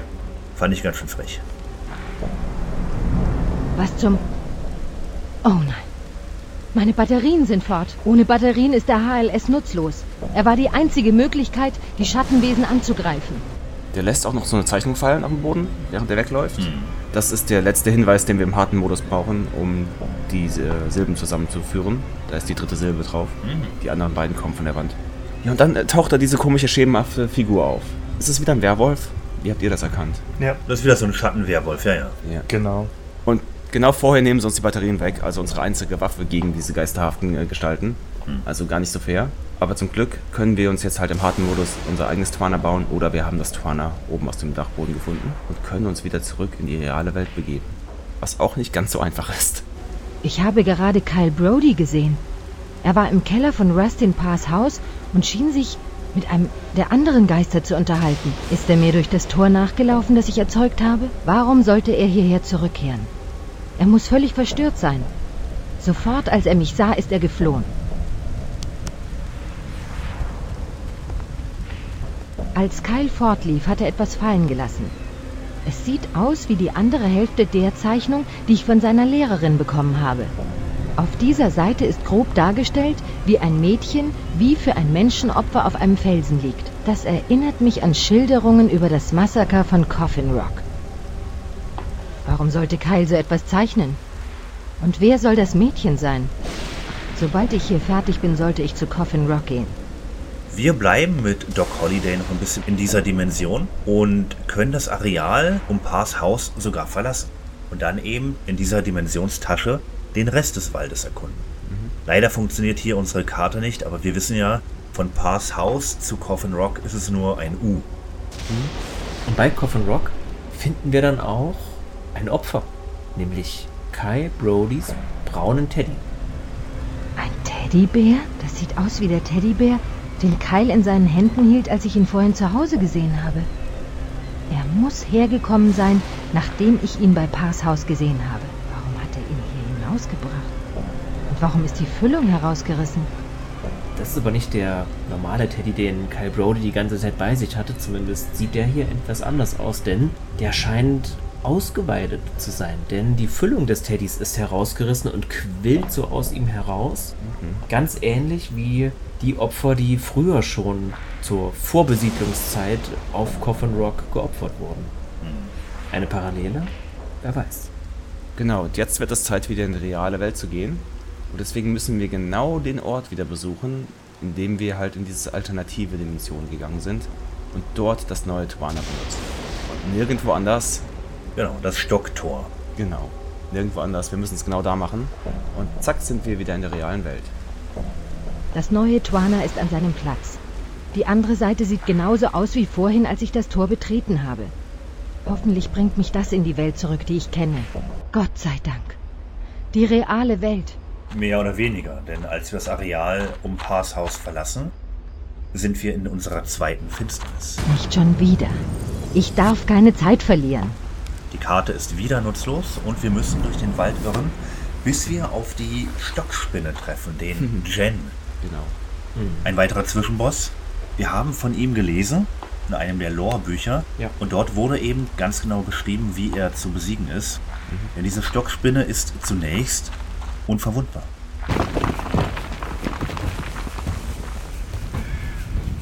Wir müssen erst die vier kleinen Steinhaufen um sie herum zerstören, indem wir unsere Waffe wegpacken und benutzen, drücken. Also die vier Herzen quasi, die das Ding droppt. Genau, wir müssen die vier Herzen zerstören. Ja. Das ist also auch nicht groß anders als die Totemfiguren, die im Wald umherlaufen, die auch ihr Herz sozusagen, diesen oder leuchtenden Kristall oder wie auch immer man das sehen möchte, fallen lassen. Die muss man ja auch zerstören dann. Waffe wegpacken und dann auf das Ding, was auf dem Boden liegt. Das müssen wir hier halt mit vier Herzen machen, die auf dem Boden liegen. Und dann, ja, dann kann man es einfach erschießen. Genau. Obwohl dann, naja, an der Stockspinne äh, leuchten dann noch drei weitere Herzen. Ja. Die zu treffen wäre unglaublich schwierig, wenn nicht sogar unmöglich, wenn Doc Holliday nicht von alleine draufziehen würde. Immer wenn sie leuchten, also immer wenn sie getroffen werden müssen. Mhm. Zum Glück. Die verstecken sich auch diese Herzen ab und zu mal wieder. Genau. Tauchen nur für eine kurze Zeit auf und je weniger Herzen das sind, desto kürzer werden die gezeigt. Das letzte Herz konnte ich nur noch treffen, nachdem er, die Spinne mich echt, also nachdem die mir einen Hieb gegeben hat, konnte ich das letzte erwischen. Ich musste also immer einen einstecken fürs Team und dann konnte ich meine letzte Kugel abfeuern und die Spinne ist tot. Hoffentlich endgültig. Ja. Endlich. Wenn wir die Spinne besiegt haben, erscheint eine menschliche Geistergestalt. Ein Mann. Ja. Er stellt sich uns als Jonathan Pry vor. Wir haben nicht mehr viel Zeit an diesem Ort. Jetzt, da alle Herzen des Giants komplett zerstört sind. Wer sind Sie? Nennen Sie mich Jonathan Pry. Der Hexenjäger aus dem Jahre 1786? Ich wusste nicht, dass man mich so nennt. Sie waren hier, als Ellie Catward verbannt wurde, richtig? Warum reden Sie in der Vergangenheit zu mir? Sie haben in der Vergangenheit existiert. Ah, ich verstehe. Ja. Was für ein Pech, dass wir uns unter solch misslichen Umständen treffen. Sagt mir, werde ich die Hexe besiegen? Nicht vollständig, nehme ich an. Ich untersuche einen anderen Fall, der die Hexe irgendwie auch betrifft. Verflixt. Also sind meine Bemühungen hier fruchtlos. Soweit ich weiß, war es über 50 Jahre ruhig um die Hexe, nachdem Sie sie trafen. Vielleicht werde ich die Hexe trotzdem vernichten. Ich glaube, ich kenne den wahren Namen der Hexe und den Namen ihrer Heimat. Wenn ich wüsste, wie ich diese Information nutzen kann, könnte ich sie vielleicht besiegen. Namen sind mächtig, wissen Sie. Was Sie nicht sagen. Ich bedauere, dass unsere Zeit hier zusammen begrenzt ist. Es gibt vieles, was ich Ihnen gerne erzählen würde. Vielleicht kann ich es ja trotzdem. Wenn ich meine Arbeit hier beendet habe, hinterlasse ich Ihnen mein Tagebuch in den Höhlen nahe bei Coffin Rock. Kennen Sie diese Gegend? Ich wusste nicht, dass es dort Höhlen gibt. Das liegt daran, dass ich beabsichtige, sie zu versiegeln, wenn ich hier fertig bin. Stefan, du hast erzählt, du hast dich hinter Coffin Rock verheddert und bist ins Wasser gestürzt. Ja. Genau dort müssen wir dann nämlich hin. Suchen Sie also sorgfältig, wenn Sie wieder dort sind. Sie werden mein Tagebuch in einer der Höhlen finden. Nutzen Sie die Informationen gut. Mehr kann ich nicht für Sie tun. Vielen Dank. Weidmanns Heiljägerin. Wir kämpfen gegen das gleiche Übel. Erstaunlich. Ich habe gerade mit einem Mann gesprochen, der schon seit über 100 Jahren tot ist. Mir ist gerade der Hexenjäger erschienen, der diese Hügel in den Tagen von Ellie Cadward durchstreifte. Er hat versprochen, mir sein Tagebuch zu hinterlassen. In den Höhlen unter Coffin Rock versteckt. Ich muss dorthin gehen. Erstaunlich. Genau wie der Hexenjäger es gesagt hat. Es sind viele Seiten herausgerissen, aber einige zeigen, dass er denselben Symbolen begegnet ist, die ich gesehen habe. Ich muss das hier zu Askaya bringen. Mhm. Glaubt ihr, das ist eine kleine Anleihung an Rumpelstilzchen? Der versteckte Name, den niemand weiß. Ach, wie gut, dass niemand weiß. Ah. Das ist eigentlich interessant. Und erst wenn jemand den Namen weiß, bin ich ähm, verwundbar, ja. Ja, Mhm. genau. Ah, dann habe ich gar nicht gedacht. Es macht ja insofern Sinn, weil ja auch ein bisschen, ich sag mal, nordeuropäische, mitteleuropäische Mythologie ja auch in die USA geschwappt sind, als der weiße Europäer dieses äh, neue Land besiedelt hat. Damit sind bestimmt auch ein paar Grimmsmärchen über den großen Teich gekommen. Hm, Ja, mit Sicherheit. Vielleicht leicht inspiriert davon, ja. Mhm. Nach dem Ende des Gesprächs stehen wir noch im Wald und sehen ganz kurz eine alte Frau mit langen weißen Haaren zwischen den Bäumen verschwinden. Mhm. Hallo? Wer ist da? Als wir ihr folgen, entdecken wir unsere HLS-Batterien. Meine Batterien. Endlich kann ich meine Strahler wieder benutzen. Die Frau bleibt verschwunden, aber die weiße Eule taucht wieder auf. Die Eule, genau. Neas ja. Neas, ja, genau. Genau. Und führt uns wieder zu Asgaya. Und dort ist wieder die weiße Eule. Und jetzt habe ich was zu erklären. Oh ja, du, da warte ich schon die ganze Zeit drauf. Asgaya hat uns in diesem Dialog erzählt, dass Zeit keine Rolle spielt und nur der Ort wichtig ist. Aha. Und wir haben uns ja die ganze Zeit gefragt, warum reden viele Bewohner im Ort so, als wäre Paar noch am Leben? Ah. Dämmert euch langsam, worauf ich hinaus will? Interessant. Ein bisschen, ja. Vielleicht befindet sich dieser ganze Ort in einer Art Zeitschleife oder in einem Status idem, der sich nicht verändert. Und für viele Menschen Hm. ist Paar in manchen Situationen noch am Leben. In vielen Situationen Hm. gibt es sowohl als auch. Wisst ihr, was ich meine? Verstehe, ja. Es existiert Paar und es, es existiert der Zustand, Paar wurde verhaftet, das Haus wurde niedergebrannt, aber er ist noch nicht tot, während dann in der nächsten Situation Paar schon tot ist. Also wir erleben hier vielleicht so eine Art Verschwimmen der Dimensionen, auch Verschwimmen der Zeiten und dementsprechend auch diese Inkonsistenzen in den Dialogen. Bis zu dem Zeitpunkt habe ich mich auch immer gefragt, wie, wie kann das sein, dass die so komisch aneinander vorbeireden? Aber Asgaya gibt mir hier persönlich den Hinweis, es könnte daran liegen, dass dieser ganze Ort Burkittsville so aufgeladen ist, dass es einfach schwierig ist, für die Dorfbewohner sich in einer Zeit aufzuhalten. Hm. Ich habe gerade überlegt, dass es vielleicht nicht ganz passt, weil der Wald so weit weg ist. Vier Stunden Fußmarsch, aber dann habe ich mir auch überlegt, Kyle Brody ist ja auch in dieser Dimension jetzt gewesen mit uns, Mhm. wo das Haus von Rustin Parr steht. Mhm. Und wer weiß, ob nicht andere Dorfbewohner da auch irgendwie hingelangt sind und das Haus als nicht abgebrannt und Parr vielleicht noch nicht als tot. Wer weiß, wer in welche Zeitebene oder in welche Zeittaschen reingeraten, wenn die in den Wald gehen. Mhm. Ja, ne? Genau. Und wir wissen ja auch von Emily, die offensichtlich ein Geist ist und aber in Burkittsville lebt oder nahe Burkittsville. Und für sie existiert ja das Haus von Paar ebenfalls noch. Ganz genau, ja. Ja, interessant auf jeden Fall. Man muss scheinbar nicht wissentlich in diese Zeit- oder Dimensionstaschen reingehen. Man kann dort irgendwie auch versehentlich hineingeraten. Genau, ja.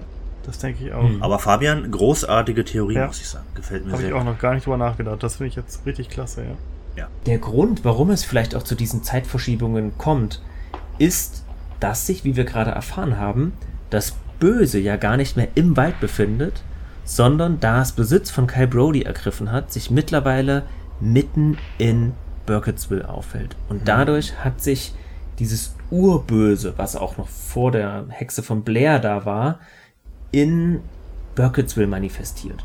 Und meiner Meinung nach kommt es dadurch auch zu diesen ja, Raumzeitverschiebungen, zu diesen Diskrepanzen, zu diesem Zeitflattern, so möchte ich es mal nennen. Man könnte sich sogar vorstellen, selbst wenn es nicht Zeitverschiebungen tatsächlich sind, kann es aber durchaus sein, dass einfach verschiedene Personen sich an verschiedene Dinge erinnern. Dass der Einfluss zumindest auf die Personen übergeht. Selbst wenn sich vielleicht im Dorf selber nicht wirklich was verschiebt, aber dass es zumindest auf die Menschen Einfluss hat. Das finde ich super, ja.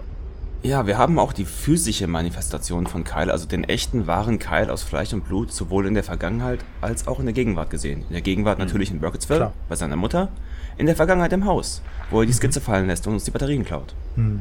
Das ist natürlich auch geschehen. Das ist nicht irgendeine geistliche Gestalt gewesen, die wir gesehen haben. Das war Kyle Brody. Genau. Ja. Fleisch und Blut.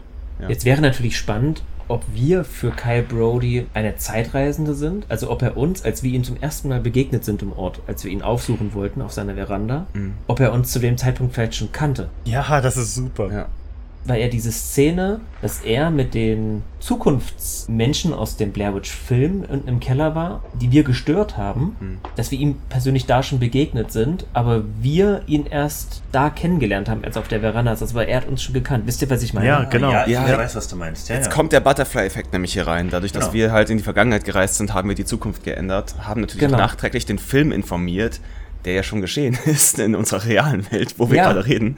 Absolut. Und wenn die Filmemacher von Blair Witch jetzt ein bisschen so wären wie George Lucas und das Spiel irgendwie miterlebt hätten, dann würden die für die neue Special Edition da vielleicht noch so ein Flackern von Elspeth mit in die Endsequenz reinbringen.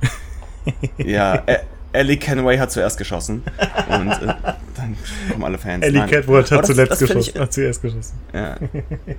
Also da, ja, ist aber interessant, da so drüber nachzudenken. Ist natürlich auch klar, erst gab es den Film Natürlich. und dann gab es die Spiele und die Bücher und so weiter. Deshalb müsste man das ist retroaktiv machen, wie George Lucas Ja. mit den Star Wars Special Mhm. Editions. ja, einfach hinter digital einfügen. Aber ich finde, dass zu diesem Zeitpunkt des Spiels, das war bis zu diesem Zeitpunkt für mich wirklich das absolute Highlight, dieser Dialog mit Asgaya, denn wir dürfen nicht vergessen, es gab jetzt hier keine Zwischensequenz, die uns in irgendeiner Form darüber informiert hat. Es gab jetzt hier keinen Bösewicht, der sich hier offenbart hat, wie das oft immer so ist, um uns als Spieler etwas zu erklären, sondern das ist hier alles in einem sehr, sehr unspektakulären Dialog passiert. Mhm. Aber dieser Dialog hat so viel Information geliefert, beziehungsweise so wenig Information geliefert, aber genau die richtige Menge an Informationen, dass sich plötzlich für uns so ganz viele Fragezeichen, also zumindest für mich so ganz viele Fragezeichen aufgelöst haben und ich diesen einen riesen Aha-Moment hatte. Wie gesagt, das ist immer noch eine Theorie, keine Ahnung, ob es stimmt, aber sie erklärt für mich ganz, ganz viel. Selbst wenn man das jetzt vielleicht nicht so ähm, schlussfolgert, wie wir das jetzt gemacht haben, mit irgendwelchen Inkonsistenzen im Spiel, was der Dialog auf jeden Fall getan hat, und das wahrscheinlich einfach für jede Person, die das Spiel soweit erlebt hat, oder vielleicht auch einfach durch unseren Podcast jetzt erlebt hat, das Blair Witch-Universum, dieser ganze Mythos, wurde jetzt einfach so stark erweitert, Mhm. dass es einfach ganz andere Dimensionen annimmt. Ja. Und ich finde Mhm. das alleine schon wirklich sehr, sehr bereichernd für die gesamte Blair Witch-Mythologie. Und das durch ein Spiel. Also das ist schon Wahnsinn, muss ich echt sagen. Und vor allem auch wohlgemerkt durch ein Spiel, das zum damaligen Zeitpunkt nicht, wie man heute sagt, AAA produziert wurde, sondern von einem nischigen Entwickler, das auch technisch gesehen eher mittelmäßig umgesetzt wurde, Mhm. aber das, was aus der Story herausgehoben wurde, was nochmal gemacht wurde damit, trägt so unheimlich viel zu dieser Atmosphäre bei. Und ich möchte jetzt gar nicht so viel von unserer abschließenden Besprechung des Spiels vorwegnehmen, aber so sehr ich mich am Anfang durch das Spiel gequält habe, hatte ich in diesem Moment so ein absolutes Hochgefühl und jetzt wollte ich noch mehr wissen. Mhm. Und was man auch nicht vergessen darf, das Spiel war ja auch nicht mal sonderlich erfolgreich eigentlich. Also ein bisschen durchaus so, dass es noch äh, die äh, Volume 2 und 3 ähm, gerechtfertigt hat. Aber es war jetzt nicht der absolute Kassenschlager, dass man sagen würde, oh, das hat jetzt jeder mitbekommen. Insofern finde ich es total toll, Ringo, dass du das auch einfach für, ähm, das klingt jetzt schon wieder so ein bisschen nach Nachbesprechung, aber ich finde es total toll, dass du es ausgewählt hast dafür, weil das einfach wirklich bereichernd ist. Für jede Person, die äh, an Blair Witch auch nur ein bisschen interessiert ist. Ne? Ja, fand ich auch. Gerade der, der dritte Film, ich weiß ja nicht, Stefan, du kanntest den nicht, der dritte Blair Witch-Film? Ist das jetzt der neueste eigentlich, der vor wenigen Jahren rauskam? Das ist der neueste, aber der ist, von wann ist denn der? Von 2012, Ah. 15, keine Ahnung. Oder so, ja. Der ist schon ein bisschen älter. Und die haben so viel aufgegriffen aus diesem Spiel. Diese Nachtpassagen, die Dimensionstaschen. Okay, krass. Fand ich großartig. Aber das kam eben alles hierher. Das war keine Idee der Filmemacher. Ja, interessant. Wahnsinn. Ich finde es nur sehr wild halt, dass in diesem hier Blair Witch Spiel wir tatsächlich mittlerweile über einen uralten Dämonen reden und über Zeitreisen. Hm. Etwas, was ich 100% nicht erwartet habe. In diesem Spiel. ja. Du, ich auch, ich auch nicht. Aber bin auch nicht enttäuscht davon, muss ich ehrlich sagen. Ja. Also gerne mehr davon. Und wir bekommen ja noch ein bisschen mehr davon. Richtig. Denn wir haben ja auch ein neues Ziel. Mal wieder, wenn wir mit Asgaia fertig sind. Denn wir sollen jetzt das Tagebuch des Hexenjägers suchen bei Coffin Rock in den Höhlen dahinter. Hm. Also machen wir nochmal einen Trip zu Coffin Rock. Die Höhlen selbst können wir nicht sehen.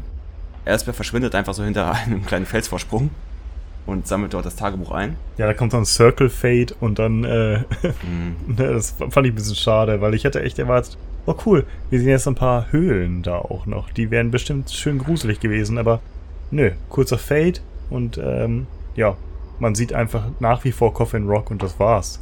Schade eigentlich. Ach, fand ich ausreichend. Ich fand es nicht schlecht, weil ich finde, das Spiel ähm, hat seine Stärken im Erzählerischen und nicht so sehr in dem, was wir tun müssen.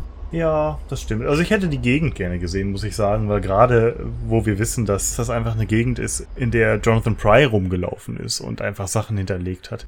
Die hätte ich gerne gesehen, muss ich sagen. Nicht irgendwie, weil es eine Gegend gewesen wäre, wo wir uns hätten zurechtfinden müssen und vielleicht Gegner oder so, sowas nicht, sondern einfach nur, weil ich die Umgebung gerne gesehen hätte. Aber naja, was soll's. Du hast recht, im Endeffekt ist es das Erzählerische, was wirklich so den Hauptaspekt ausmacht. Das stimmt. Ich überlege gerade, ob es in Teil 3, ich habe ja alle Teile gespielt, Mhm. ob ich in Teil 3 als Jonathan Pry, den spielt man ja im dritten Teil, Mhm. ob ich dort wirklich dieses Tagebuch hinterlegt habe und ob ich wirklich auf die Ah. Geistervision von Elspeth Holiday getroffen bin. Ich kann mich nicht mehr erinnern. Ha. Volume 2 und Volume 3 handeln nicht mehr von Elspeth, man spielt nicht Elspeth und kommt auch nicht Spookhouse, kommt auch nicht der Stranger vor. Es ist alles so eher die Vorgeschichte, von der wir jetzt in den Büchern in der Bibliothek gelesen haben, in der Historical Society. Mhm. Das heißt, in Volume 2 spielt man den Bürgerkriegsveteran Lazarus und im dritten Teil spielen wir halt Jonathan Pry. Was interessant ist wahrscheinlich, wenn man da, wenn man in diese Epochen gerne tiefer einsteigen möchte, aber ich persönlich fand es sehr schade, dass man diese Sache um Spookhouse, um Elspeth nicht weitergeführt hat, so dass wir bis heute einfach keinen Anschluss an das Nocturne-Universum mehr bekommen haben, leider. Naja. Ja, aber ich muss sagen, gerade der dritte Teil geht ja bis in die Ursprünge des Dämons zurück. Mhm. Also wir erfahren gerade in Teil 3 noch ziemlich viel, obwohl er erzählerisch der schlechteste Teil ist, muss ich sagen. Okay. Grafisch sind die übrigens, äh, machen die übrigens große Schritte, fand ich persönlich. Der zweite Teil sieht schon bedeutend besser aus als dieser erste Teil, den wir gerade spielen. Aber das nur so nebenbei. So, ich habe nun erwartet, dass wir, wie versprochen, von Jonathan Pry den Namen des Dämonen herausbekommen, denn immerhin soll er diesen ja in seinem Tagebuch aufgeschrieben haben. Dem ist leider nicht so. Stattdessen haben wir wieder ein paar Symbole in diesem Tagebuch, zusammen mit den Silben, die dazugehören. Das Neff kennen wir schon, das Given und so weiter. Das haben wir alles schon mal gesehen, als wir die Twanas angefertigt haben. Oder als wir die Twanas gefunden haben. Und des Weiteren ist da eine kleine Skizze vom Coffin Rock, auf dem der Bleeding Boy liegt. Den kennen wir noch nicht, von dem wird uns Asgaia jetzt gleich etwas erzählen. Wir machen uns auf den Weg zurück zu Asgaia und er erzählt uns eben die Geschichte vom Bleeding Boy. Eine Story, die der Prometheus-Sage sehr nahe kommt. Willkommen. Was haben Sie gelernt, seit wir das letzte Mal geredet haben? Dieser Wald ist mehr, als es den Anschein hat. Wahrhaftig, wenn man weiß, wie man damit umgehen muss. Sie haben nur einige wenige seiner unzähligen Wege gesehen. Ich glaube, ich habe einen Mann getroffen, der vor mehr als 100 Jahren in diesem Wald unterwegs war. Als wäre ich in der Zeit zurückgereist. Oder er in die Zukunft. Eine zeitliche Konvergenz. Wenn sich der Pfad nach rechts wendet, kann man den Wald sehen, wie er in der Vergangenheit war oder in der Zukunft sein wird. Auf diesen Pfaden gibt es keine Zeit, nur den Ort. Sie sind Gegenwart, Vergangenheit und Zukunft. Alles gleichzeitig. Der Mann, den ich gesprochen habe, behauptete, auf der Jagd nach der Hexe von Blair zu sein. Schätze, er hat sie niemals gefunden. Vielleicht hat er eine Hexe gefunden. Vielleicht hat er sogar eine Hexe getötet. Aber haben Sie noch nicht gemerkt, dass die Mächte in diesem Wald alles übersteigen, was eine einzelne menschliche Hexe in sich zu bündeln vermöchte? Soll das heißen, dass es mehr als nur eine Hexe gibt? Oder dass es keine menschliche Hexe ist? Keine Vermutung ist wirklich falsch. Sie haben selbst eine Hexe gefunden. Die einzige Person, die ich in den Wäldern getroffen habe, war Kyle Brody. Ich habe ihn in Rustin Parrs Haus gesehen. Wollen Sie mir weismachen, dass der Junge eine Hexe ist? Der Junge ist nicht mehr als ein Gefäß, ein unschuldiges Opfer, verwandelt in eines von Hekai Tomix tödlichen Werkzeugen. Hekai Tomix? Euer Volk gibt Dingen, die über euer Vorstellungsvermögen hinausgehen, Namen. Mein Volk tut das auch. Es gibt in diesen Wäldern keine Hexe. Die Dunkelheit, die diesen Ort erfüllt, war hier lange bevor der Mensch auf diese Welt trat. In meinem Volk kennt man sie unter dem Namen Hekaitomics. Wenn Sie Hekaitomics aufhalten wollen, müssen Sie ihn von dem Jungen trennen. Ich bin der letzte Sterbliche, der weiß, wie man Hekaitomics aus einem menschlichen Gastkörper treibt. Mit diesem Twana können Sie Hekaitomics von dem Jungen vertreiben. Sie müssen nur den Jungen hiermit berühren. Und Hekaitomics wird aus seinem Körper gerissen. Aber wenn er aus dem Kind gewichen ist, kehrt die Kraft zurück in den Wald. Diejenigen, die versucht haben, Hekaitomics in seiner wahren Form zu jagen, sind alle untergegangen. Er muss doch durch etwas verwundbar sein. Der Ursprung der Twanas ist unbekannt. Obwohl die Legende behauptet, ein uralter Stamm habe einstmals gelernt, die Magie zu vervielfältigen, die Hekaitomics nutzt, um zwischen den Welten hin und her zu reisen. Das Twana erlaubt uns, unzählige Pfade zu beschreiten. Ich habe die Namen von einigen dieser Pfade gefunden. Es gibt einen Weg, der Hekaitomics in eine Welt führt, aus der er nicht entkommen kann. Also muss ich nur noch ein anderes Twana anfertigen, um Hekaitomix zu verbannen? Wenn es so einfach wäre, hätte mein Volk es längst getan. Ich habe den Namen des Pfades der Hekaitomics verbannt, nie erfahren können. Die Alten sprachen von Hekaitomics Ursprung, einem Pfad so dunkel und gewunden, dass Hekaitomics tausend Jahre brauchte, um aus ihm herauszutreten. Wenn sie den Dämon an diesen Ort zurücksenden können, ist er für die nächsten tausend Jahre machtlos. Dieser Ort des Ursprungs ist ein wahrer Name, ein Name, den Hekaitomics sehr geheim gehalten hat. Der Hexenjäger, den ich in den Wäldern getroffen habe, sagte, er kenne den Namen der Hexe und ihre Heimat.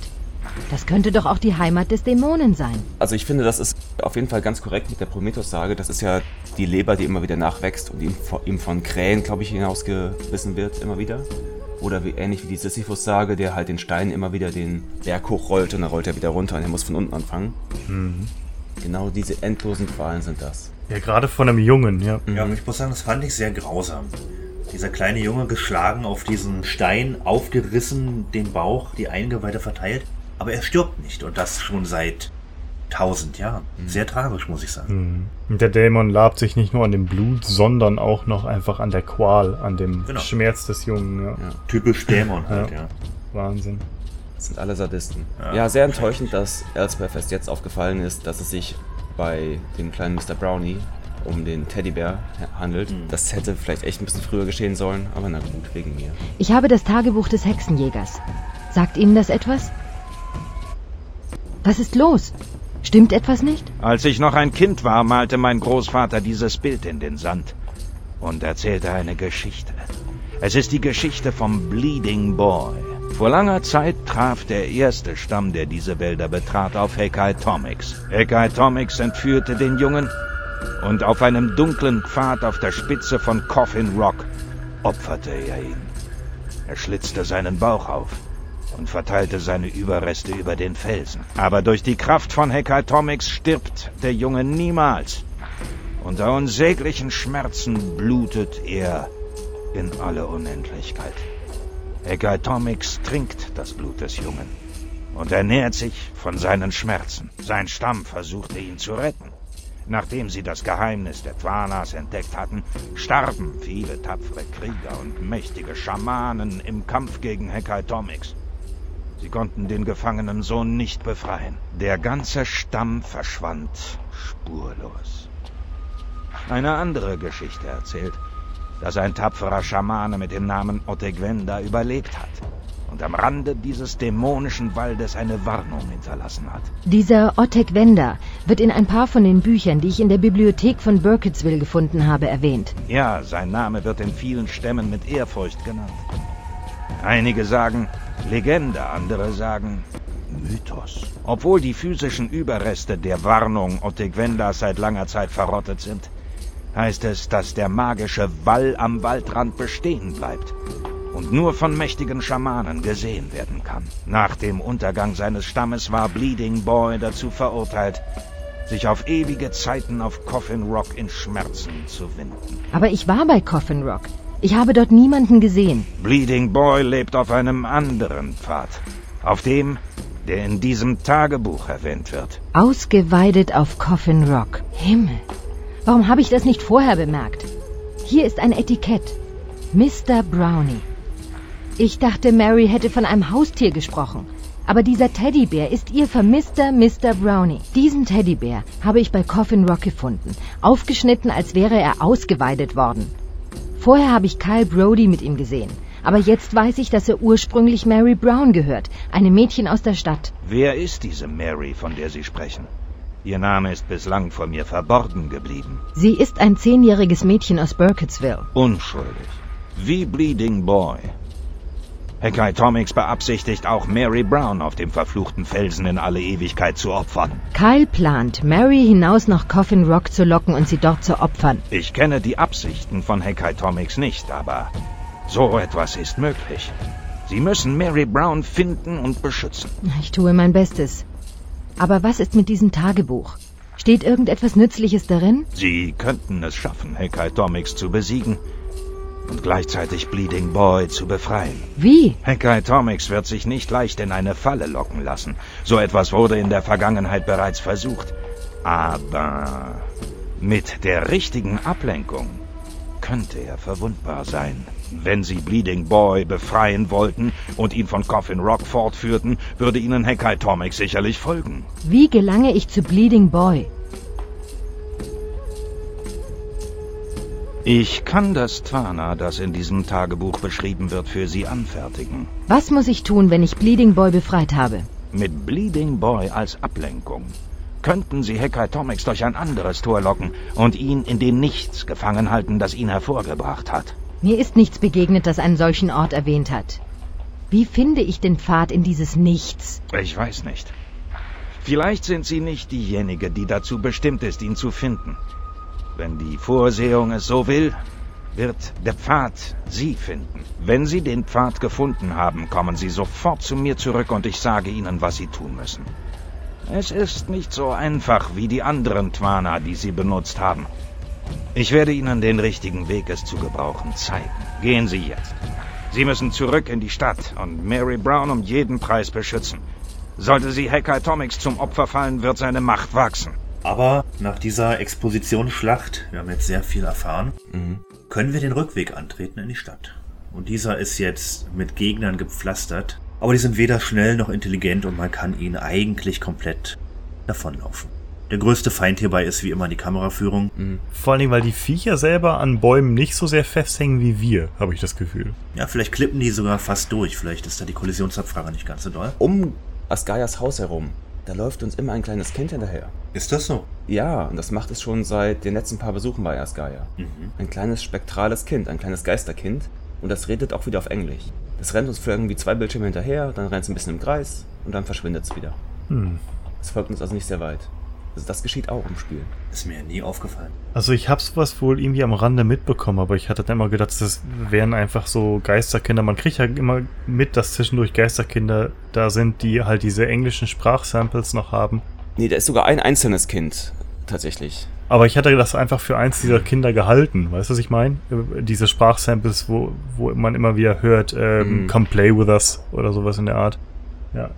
Deshalb habe ich dem keine größere Bedeutung beigemessen. Aber es könnte natürlich theoretisch sein, dass es Emily ist oder so, ne? Wer weiß. Es ist ein Junge, glaube ich, von der Stimme her. Oh, ach so, okay.